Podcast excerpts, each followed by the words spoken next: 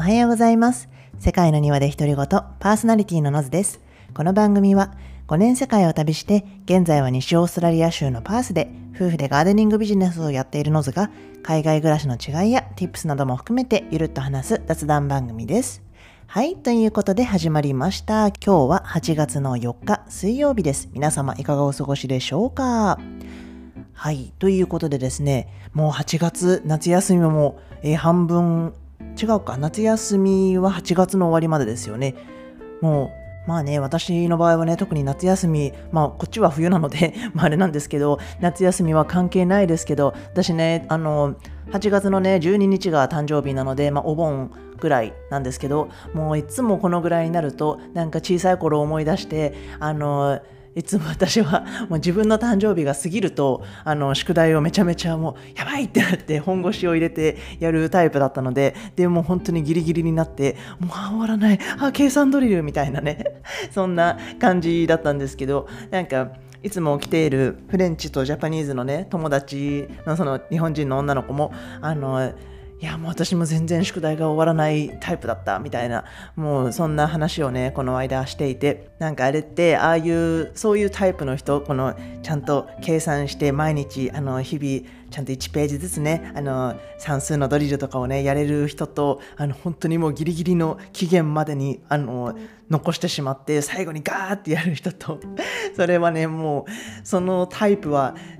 大人になっても変わらないっていうね、あの、いうことをね、誰かが言ってましたけど、いや、ほんとそうだなと思って、私ももうね、いつもいつもね、期限ギリギリになっていろんなものをね、残してしまうので、もうなんか、あ、本当になんかちゃんとね、あの、日々ちょっとずつねできたらどんだけいいかと思うんですけどなんか自分のやりたいこととかあのなんか例えば友達とかにちょっとあこれあの作ってあげたいなプレゼントしたいなとか思ってるものとかそういうものとかでもまあまあちょっと今週末にああまた来週末にみたいなとか どんどん先送りになったりとかまあ例えば誕生日のねプレゼントとかだったらいいんですけどなんかそう期限がね決まってないものとかだと私本当にね先送りにしちゃうからだからそうこのねポッドキャストとかもそうなんですけどだから私自分のねプライベートのインスタの方もセカニワのねアカウントじゃないですけどそういうのを公表してるんですけどちょっとあえても自分のねプッシュのためにあのやったっていうところがあるのでやっぱ皆さんはどうですかね？ちゃんとあの毎日日々自分の決めたこととか日々ちゃんとできてます？やっぱりあの期限ギリギリ夏休みの宿題状態であのギリギリまで ギリギリになってガーってやるタイプですかね。いやーなんかないものねだりですけど羨ましいなと思いますね。はい。まあということで今日はねまあちょっとあのゆるっと雑談なんですけど最近あのやっぱり自分のあの体調とかあの機嫌がいいと人にも優しくなるなっていうのをね最近すごく感じていてなんか私私すごくあの生理のねこんなあのもあの男性の方とかあれなんですけど私もめちゃめちゃねあのホルモンバランスが崩れてしまう人なのでなんか特にやっぱ年齢が上がるにつれてだんだんとあの生理系のその PMS とかがめちゃめちゃ重くなってきたんですよね。でだから去年とかなんて特にねあの結構きつくてあの本当にもうゴーンと落ちる時はもうめちゃめちゃ鬱っぽくなってしまってそんなこと今までなかったのにあの本当にねバーッと下がってもうもうなんかもう自己嫌悪とかあのもうなんか泣き泣きじゃくってたりとかあの本当にね結構旦那にはね迷惑をかけたりもしたんですけどでなんかそれが終わるともうケロッとしてたりとかでしかもあの私の場合はほんあの生理がね月に2回来ちゃう人なんですよ。やばいっすよね。そうまあ病院にもねちゃんとあの言ってこういう体質だよって言われてはいるんですけどそうだからまあねそんな感じで結構あのホルモンホルモンをねあのちゃんとちゃんとなんかエクササイズとかももともと去年もね結構やってたんですけどあのそういうのをねやっているんですが最近のね日課であの結構お散歩をするようになったんですよ。でやっぱお散歩ってあのとてもいいですよ。なんかやっぱりね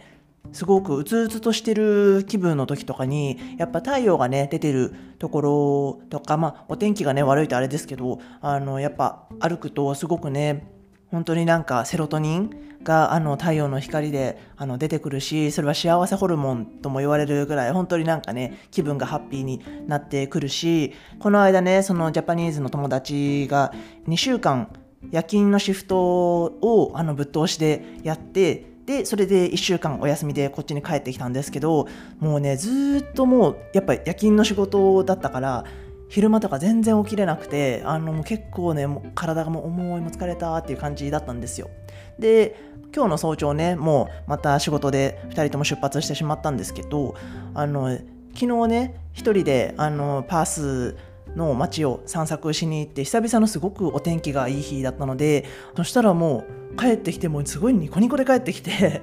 あのやっぱり夜勤2週間で全く日を浴びなかったから太陽がこんなに大切だったって気づかなかったみたいなもうなんかやっぱりそういうねまあリフレッシュってのもあるんですけどもう結構一週ここ滞在してた1週間ねあのもう昼過ぎまでずっともうあの寝ちゃっていてでも起きても結構なんか夜はなかなか寝れず時差みたいな時差ボケみたいなのとね同じで全然ちょっとね生活リズムが違うのでやっぱりねなかなかあの生活リズムが戻らず大変だったみたいなんですけどやっぱりなんかちゃんとね太陽の光を浴びて外をしないとはいえあの散策してるだけでも本当にね気分が全然上がったみたいでなんかすごくね小さいことですけど結構そういうなんかまあ日々ね少しだけでもあのエクササイズもそうですしなんか外でやっぱそうやってね日の光を浴びてでまあね見れるんだったら緑を見てっていうのはね大切だなと本当にねひしひしと思います。っていうのもね、まあ、私最近そのお風呂？最近ねあの前にもお話ししたんですけどバスタブを使い始めてあの定期的にねそれからお風呂にも入るようになったんですけどもうそこからやっぱり肌の調子とかもね全然変わったんですよ。前までパースって本当にドライだからもうねびっくりするぐらいちょっともう乾燥ガサガサになってしまって結構それが今までどこの地域にいてもそんなことがなかったんですけどパースに来てからすごいねそれが続いていたから結構私のね悩みの種だったんですずっと。なんかこんなに肌が汚かったことって今までないわみたいな。でしかもすごい紫外線とかもオーストラリアは強いから結構やっぱね年齢もあるしあのお肌のね曲がり角じゃないですけどもう下り坂か。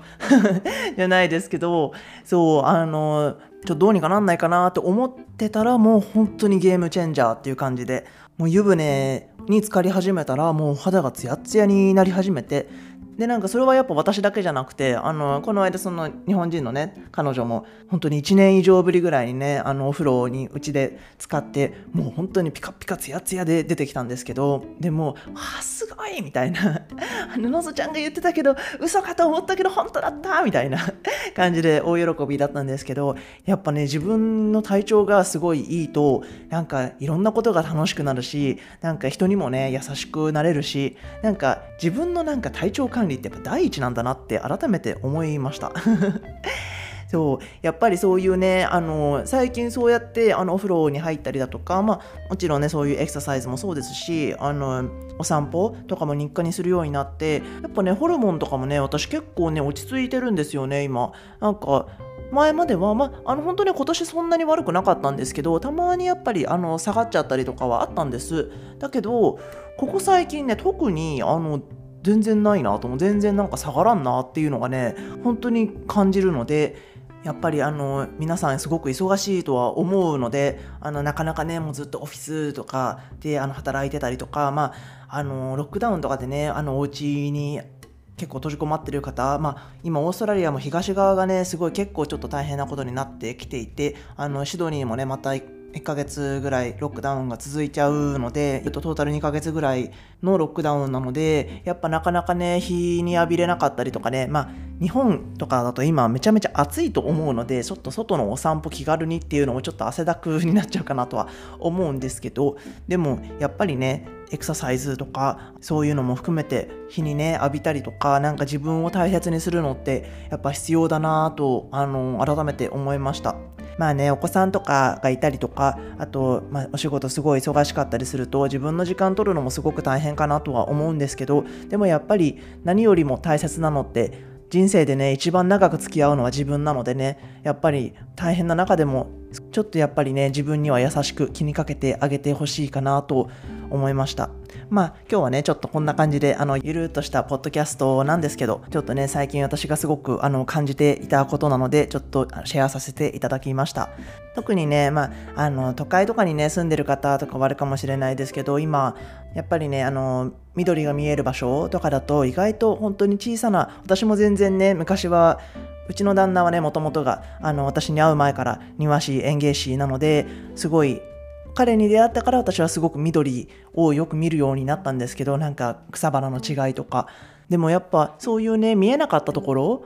があの見えるようになってもう少しあこういう風に違うんだとかこんあのあこんな花が咲いてるんだとかいう発見もそうですけどもしもね都内とかに住んでてちょっとなかなかあの緑見えたりとかなんか公園とかもあんまないんだよっていう人とかでもねまあ本当にね街中のちょっとした風景もそうですしなんか少しただの通勤とかだけじゃなくてあの少しねちょっと周りをあの見ながらちょっとゆったりとあのお散歩っていう感じでねあの歩いてちょっと自分の時間をね楽しんで、えー、ともらえたらなとあの思いました。はいということで今日はこの辺で終わろうと思います。この番組は、えー、日本時間の、えー、月曜日から木曜日の4回放送でやってますので、ぜひ、えー、フォローやサブスクライブぜひよろしくお願いします。それと、えっ、と、プライベートのインスタの方でも、えー、セカニワ .noz で、えっ、と、プライベートのアカウントでたまに更新もしてますので、よろしかったらフォローもお願いします。はい、ということで、今日はここまでにしようと思います。それでは皆さん、良い一日を、そしてまた明日。See ya!